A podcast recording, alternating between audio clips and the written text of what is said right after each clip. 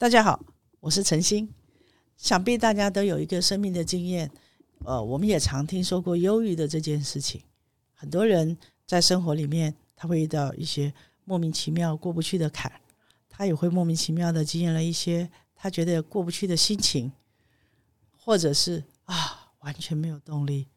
我的一个学生上课上一上，他来找我说：“我没有动力，我好像秋天、冬天一冷，我就不想做事了。”我就觉得我的心情超差，每天都没有什么动力，不想做事。可是我的客人总是追着我要东西，我得把东西给出来。所以从这个过程里面，我们就看到很多人会有这样子的忧郁。我的哥哥也曾经找我，他告诉我说：“哎呀，你知道吗？我也忧郁了。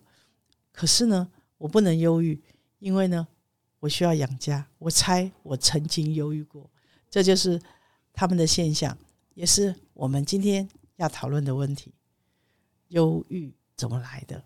我们怎么去面对这么复杂的一种忧郁情绪呢？今天我们来了一个小来宾，叫小军，我们请他来这里跟大家一起分享。分享的重点是我们想要让在这样小小漩涡里的你，可以找到一些方法，不在这样的忧郁的情绪里面被他抓住了。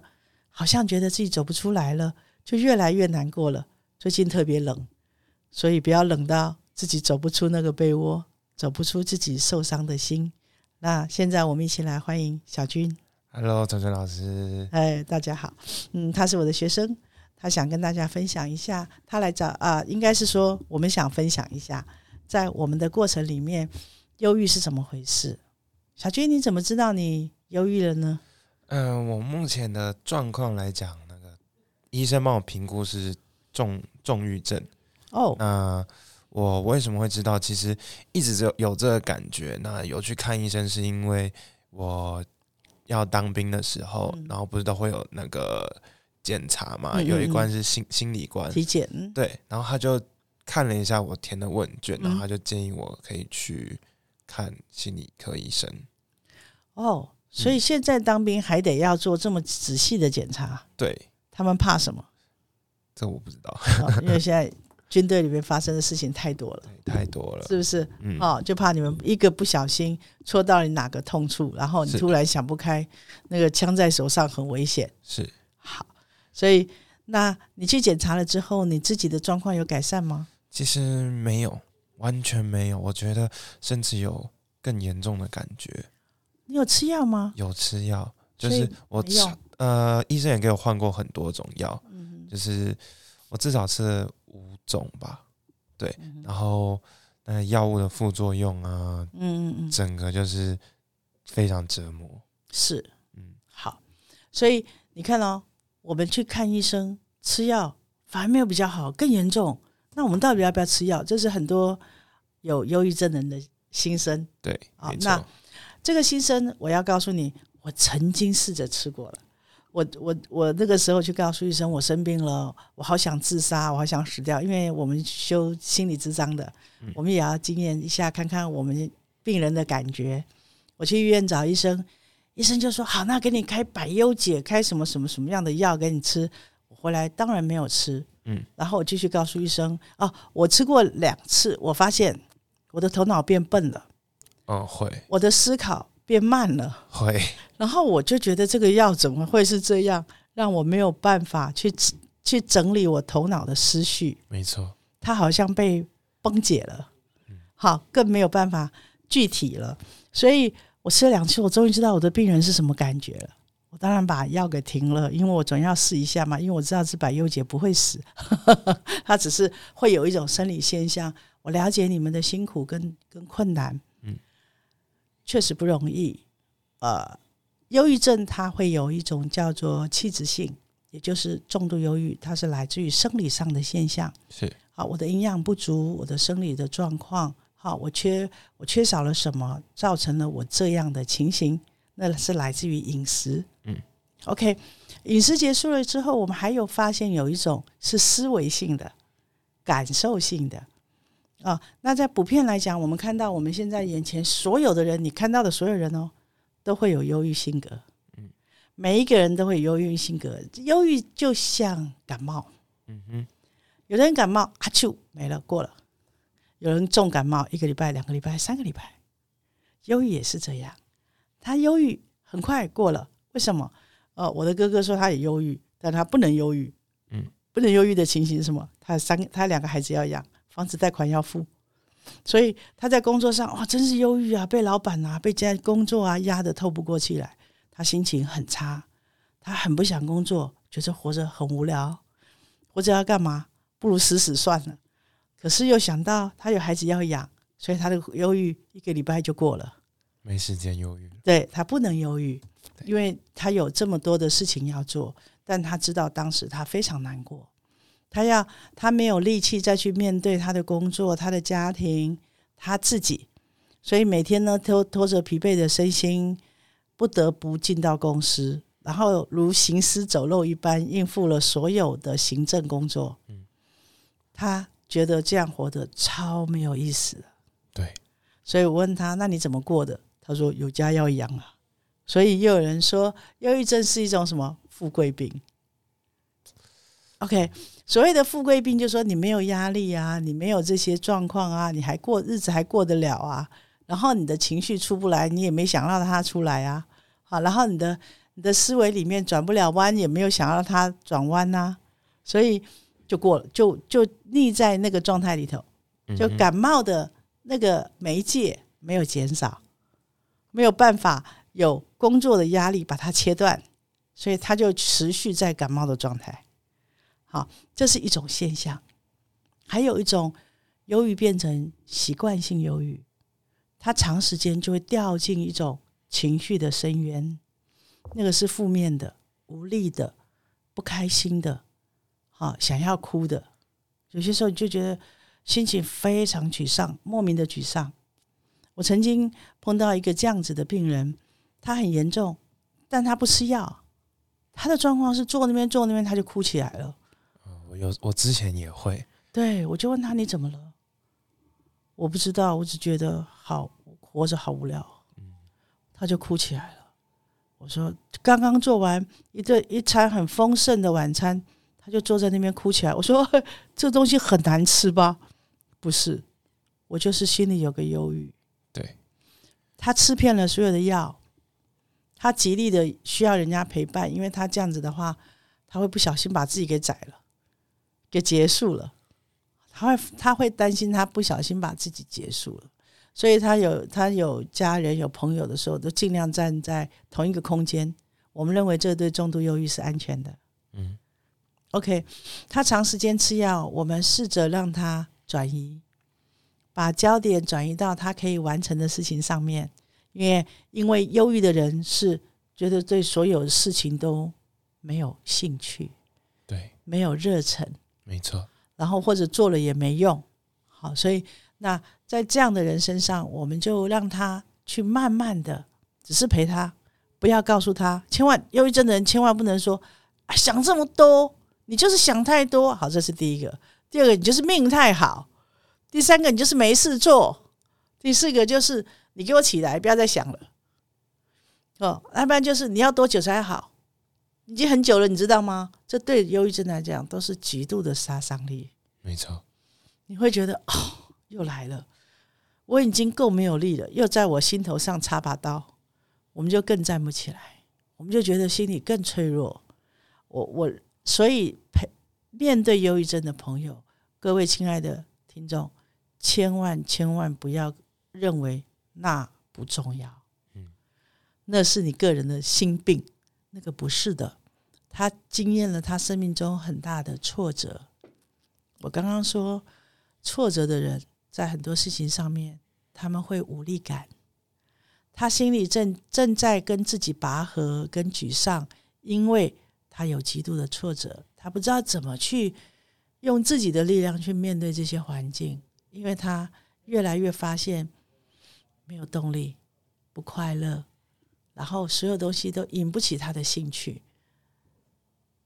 我们就这样陪了我那忧郁症的朋友，陪了一年，大家都要在跟他在同一个空间里面，尽量不让他一个人，但是也不跟他对话，你做你的事，我做我的事。你需要的时候，我在这里；你需要讲话，我在你旁边。都要有人，我们陪伴这样的重度的朋友，陪过他了之后，他开始慢慢断药。他觉得我不要待在忧郁症里面了，我我是可以解决的。忧郁症是一种感觉，那感觉来的时候，我知道我的心情会往下掉，掉到会一直掉，一直掉。有些时候我就没有力气。哦，我知道那个就是忧郁症的感觉。我说好，很好。你知道那个，因为每个人感觉是不一样哦。对，有的人是哭，有的人是心情往下掉，有的人是站在那里就发呆，愣在那里，有的人是完全没有动力。你就知道那是你忧郁的现象。嗯，忧郁症是会有现象的。那个朋友练了很久，因为我们是跟着他一起带着他练习。他说：“诶，我的忧郁症来了，请你们去看一个电影。那个电影跟……”啊，忧郁有关是一个心理学家的，你有看过那个电影吗？哪一部？呃，那个电影的名称我一下忘记了，我等下想起来想一想再告诉你们。好，然后看了那电影，它里面有一个很重要的，我等下把名字记起来的时候告诉你们哈。那个电影它有一个很重要的东西，就是我们必须要认识我们的感觉，而那个感与那个感觉共存。我的朋友知道了，他的状况是这样的，这是忧郁，他心情会往下掉，但是他还是要正常的怎样吃饭？对，正常的吃饭、睡觉、工作、跟人讲话。可是这个忧郁症在他心里的另外一个位置是存在的，忧郁的现象是存在的，因为他他是重度忧郁，他是长时间忧郁，他忧郁了八年。哦，那比我久太多了。那 对他忧郁了八年，很长时间，很长时间，他的悲伤，他不知道那个悲伤的后面，他所有的行为都是忧郁的现象。一直到他有一天被朋友抓去医院，医生诊断重度忧郁，因为他不想活，因为他觉得活着没意思。啊，三毛可能也是这样子的。啊，我们知道很多自杀死亡的人，他们内在里面有很多东西。他们觉得不想活，没意思，忧郁。所以在这些状况里面，我们看到了这样的情况，陪着他去认识那个感觉。他认识的那个感觉叫做忧郁，而且共存。我们这样辅导他，辅导了十几年。我在看到他的时候，他告诉我，我的忧郁还在。他常常像鬼魅一样。不小心会跑出来，想要影响我的生活，想要影响我的情绪，想要影响我做事的热情。我觉得他在我身体里面的某一个区块，有些时候我太好，他就跑出来，想要把我拉下来；有些时候他就站在那看着我，什么时候可以好好的凌凌迟我一下。我的朋友是这样跟我说，但现在他已经不受他的影响了。因为他看得到他，他也感觉得到他，他会跟他的先生说：“你不要理我，我现在很难过，你让我哭一下，哭完了我就回来了。”他会有些时候会让忧郁出现，让他自己哭一下，或者让他去沮丧一下。可是大概三五分钟，他就又回来了。他告诉他的忧郁：“可以了，你不要再影响我了。”我要开始工作了，你可以到旁边去了。现在我的主轴回来了，我要开始陪我的小孩睡觉了，我要带小孩子去洗澡了，我要做我要做的事情。所以，当他这样子能够跟忧郁共存的时候，他就完全不受忧郁的影响。那大部分的人呢，没有办法有他这么好的经验，因为他我们很长时间用心理陪伴的方式陪伴他。让他可以找出一个好的方法，跟自己有对话的关系，然后又不受到那个情绪的影响，然后重回重新做回自己的主人。这个事件他练了十年，十年对，因为他很容易被抓回去。他他曾经一瘫就瘫在家里三个月，没办法动，就瘫在那里，什么都不想动。他瘫了三年。我说你在做什么？我在床上。我再打电话去，你在做什么？我还在床上。然后我说你愿意讲讲话吗？我不想。我好 OK，不想。我的电话还是会到，我的人有些时候还会坐在他旁边，坐在他的家里。我不会跟他讲话。我说我要来这边做事情，可以吗？因为我们是好朋友，所以他答应我去到那个空间里面做事情。但是我不跟他讲话，然后等有人来了，我就走了。但是他想讲话的时候，他一定有人在他旁边，让他有一个自己可以掌控的自由，而不是被别人控制的需求、要求。我会因为人是被要求，常常被要求，要求到自己都觉得，我只要符合你的要求，我就是个人了；不符合你的要求，我就什么都不是了。嗯，由于有很大的一个状况是这样子的，没错。好，所以他不需要符合别人的要求，他只要做回他自己。这样的允许是很大的，这样的协助也是需要长时间的。所以，忧郁症的朋友为什么觉得孤单？为什么心里有一块他觉得没有人了解他的一种寂寞跟孤独感？所以，在这个部分，我们都知道他他们经历了什么。而如果他们有很好的陪伴，所以忧郁需要支持的团体，忧郁的朋友需要支持的朋友或家人。而这家人是优质的哦，不是一边跟你在一起一边骂你说你怎么还不好？你到底要多久？吃你有没有吃药？你吃药没有帮助啊？没有帮助你换一个嘛？这个对我们来讲都是都是第二层的压力，再度的压力，所以我们越来越不快乐。为什么吃药没用？因为当然没用，因为我真正的东西在我心里。所以不要用我们的观点去要求忧郁症的朋友快点好起来。那是因为照顾了我们的担心，不是照顾了我们的朋友。我们的朋友需要时间，只要有一个合适的陪伴，时间点对了，他就会慢慢好起来。如果你用错方法，他会更严重。所以你就看到有很多很多人说，我的忧郁症朋友为什么反反复复的好不起来？因为我们太希望他好了，我们太希望他赶快好起来。他好起来怎样？第一个我们放心，第二个我的陪伴发生了效用。那我我陪你那么认真，你还不好起来，那我的陪是不是没用？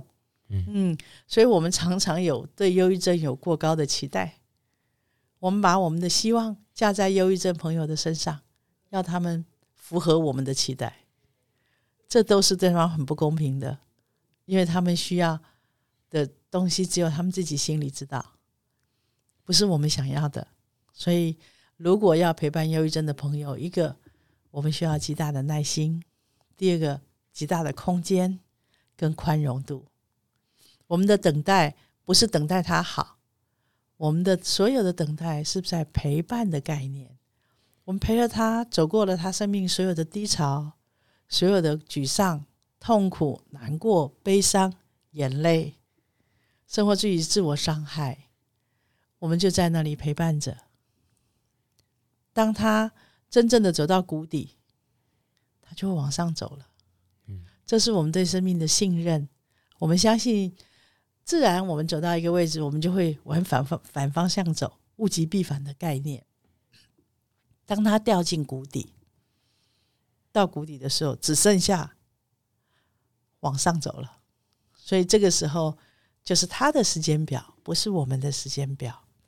如果你可以做。一个忧郁症的朋友，你要自己要预备好，不要把我们的期待加在他们的身上，不要希望他们快点好起来，也不要希望他们快一点正常。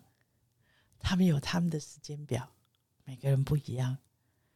我陪过十几年的，都过来了，而且有朋友现在活得很好，他可以这样子跟我讲。是很不错的。我想起了那个电影的名称，叫做《美丽境界》。啊，美丽境界。对，美丽境界。这个他是一个数学家，然后他走过他的精神分裂，到时候他还是看到他的精神分裂，可是他可以跟他共存。我们可不可以走过我们的忧郁，跟忧郁的感存感觉共存呢？共存是一个很重要的观念。就同时存在两种感受，叫做共存。我同时存在忧郁的感受，我又同时存在一个我现在要做什么的感受，看哪一个来主导你。如果我两个共存了，我今天想要陪忧郁症，我可以带着感受去陪我的忧郁。当我另外一个好一点了，忧郁来陪伴我的感觉，所以共存的概念是很难练习的。他需要一点时间，也要很高的觉察力。他需要长时间的知道自己现在的状况如何。哦，我现在忧郁了，那我知道他在那里。现在时间许不许可我悲伤呢？这个时间许允不允许我贪贪摊掉什么都不做呢？如果允许的话，我就陪伴自己休息一下，我就陪伴自己难过一下，我就。我就贪湿，我那朋友叫贪湿，我就瘫在那，我再也没动力一下。但是我另外一个感受是，我会站起来。但是我现在需要这样陪伴我自己。是你有这样做过吗？目前没有，没有。所以你有，你可以练习共存的概念，同时存在，这是很难练的哦。但是练好的人，他绝对武艺高强。没错，因为我之前的抒发方式都是比较偏激、比较错误的抒发方式，就是因为药物的副作用会有呕吐嘛，嗯嗯嗯，会恶心，然后就会动不动恶心，然后就会心情就更差，每恶心一次心情就更差，然后还有一个副作用是失眠，哦，对，那又失眠，然后又吃安眠药，然后又睡不着，然后晚上就会摔东西啊，就是在房间里面，那个比较像躁郁症诶。对，但是就就是因为我真的很累，很想很想睡。就是我十一点多、十二点就吃药，但是我四点多还是醒着。我怎么闭着眼睛都没有用，然后就会开始心情很烦躁，然后会一直抓自己的身体等等的。然后等他意识过来的时候，发现手臂上有很多个疤。嗯，然后后来就是。会一直把自己的指甲剪掉，因为不想要在自己身上再留下一些，是，因为会感觉痛觉是一种抒发的快感，嗯，对。那你怎么走过来的？那时候就有一次洗澡的时候，因为洗澡一定都脱光嘛，然后就看到镜子，我发现我手臂上好多好多的指甲的印子，是，就因为就是直接插进去，是。有点恶心，所以就，然后后来又想想，好像身边朋友，因为我就觉得，我有一直有一个好奇，一直有一个疑问，就是说，忧郁症到底会不会传染？好，那你现在有结论了吗？结论，我自己觉得会，因为我身我的忧郁症，我就是感觉是有一个人，就是我之前的一个朋友，我就是陪他走过来，然后。后来不欢而散，我就感觉他把他的忧郁症传给我了。然后有一个朋，我我自己有一个朋友，他要陪我走出来。然后我发现我快要好的时候，我好很多的时候，我发现，哎，他怎么也好像变得跟我一样了。然后就感觉不行，那我必须把我的状况调起来，我不能把别人一起拉下来。然后就因为这几种原因，我就觉得必须要振作一点。好，回答你那个传染的问题好了。好，呃，我刚刚说了，很多人身上都有忧郁的特质，只是我们有没有被唤醒？是。那他们因为很深沉的陪伴你，你也很深沉的陪伴别人，那你内在的那个忧郁被唤醒了，嗯，内在的那个状况被叫起来了。所以你就发现你好像忧郁了，是因为人都是模仿性的动物，因为人的模仿。我跟你在一起，我发现心情不好，原来是这样的。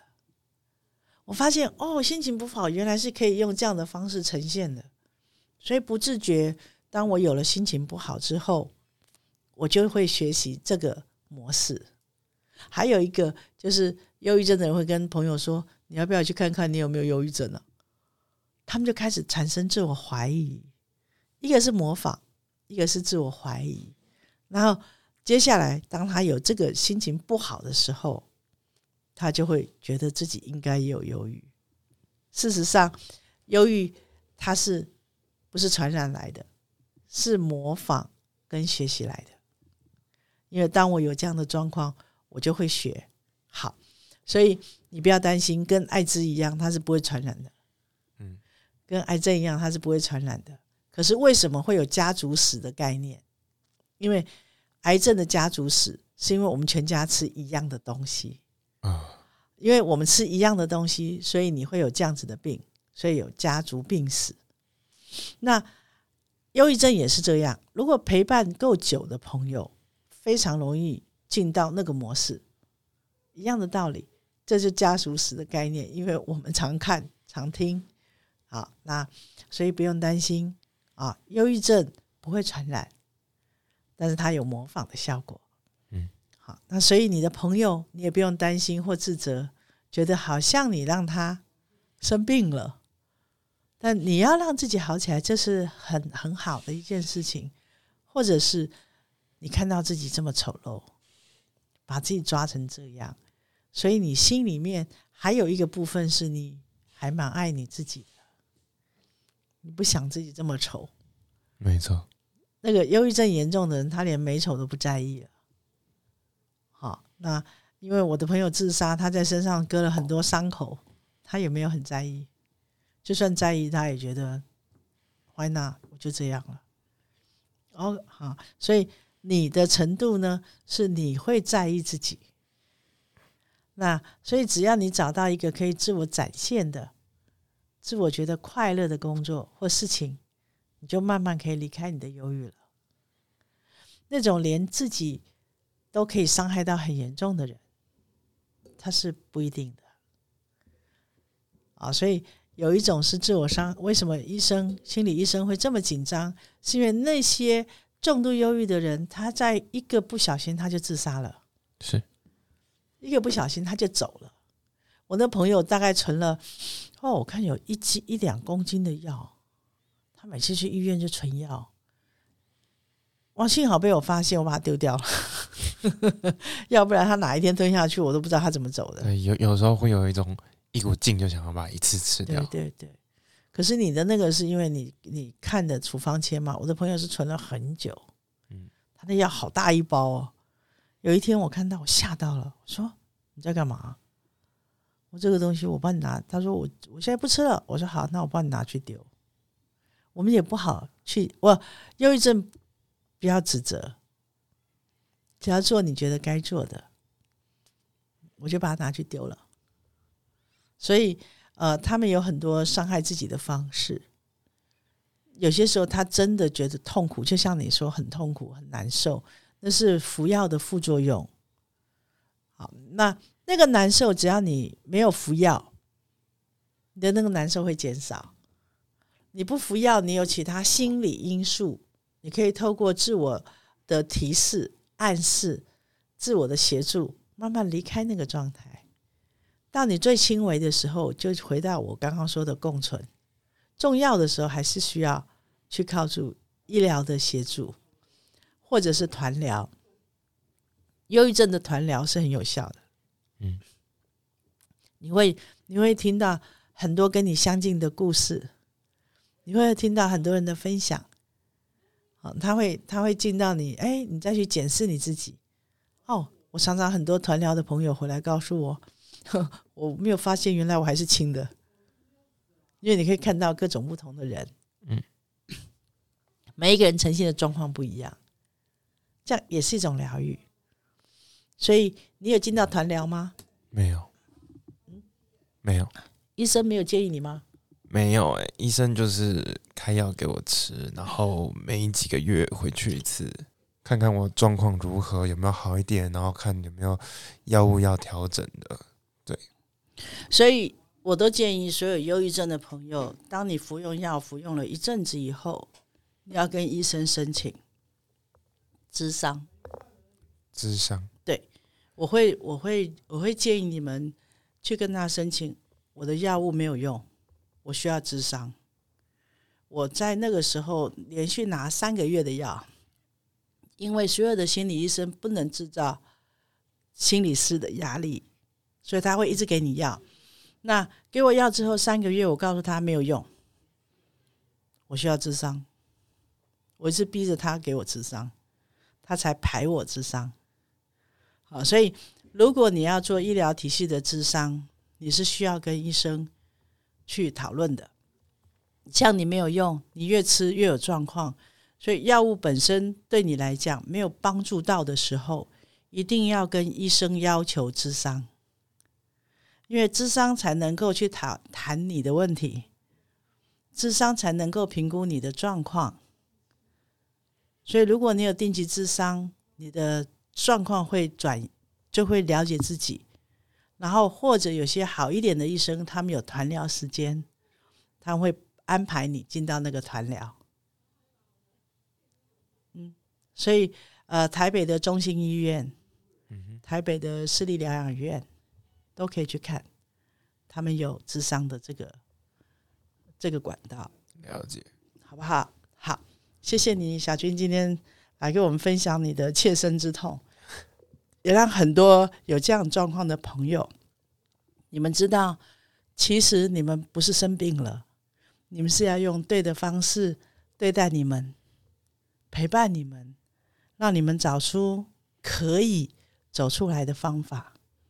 那个方法只有你自己找得出来哦，别人给的都是意见，都会是新的压力。还有药如果没有效，不要一直吃。嗯，要做心理智商，这样你才可以呃慢慢找到一些管道帮到你自己。了解。希望这一集对你们有帮助，希望你们也可以有用的拿去用，没有用的我们当做一个故事。哪天你周围有这样的状况的朋友，我们也可以好好的用对的方式陪伴他们。再见喽，拜拜。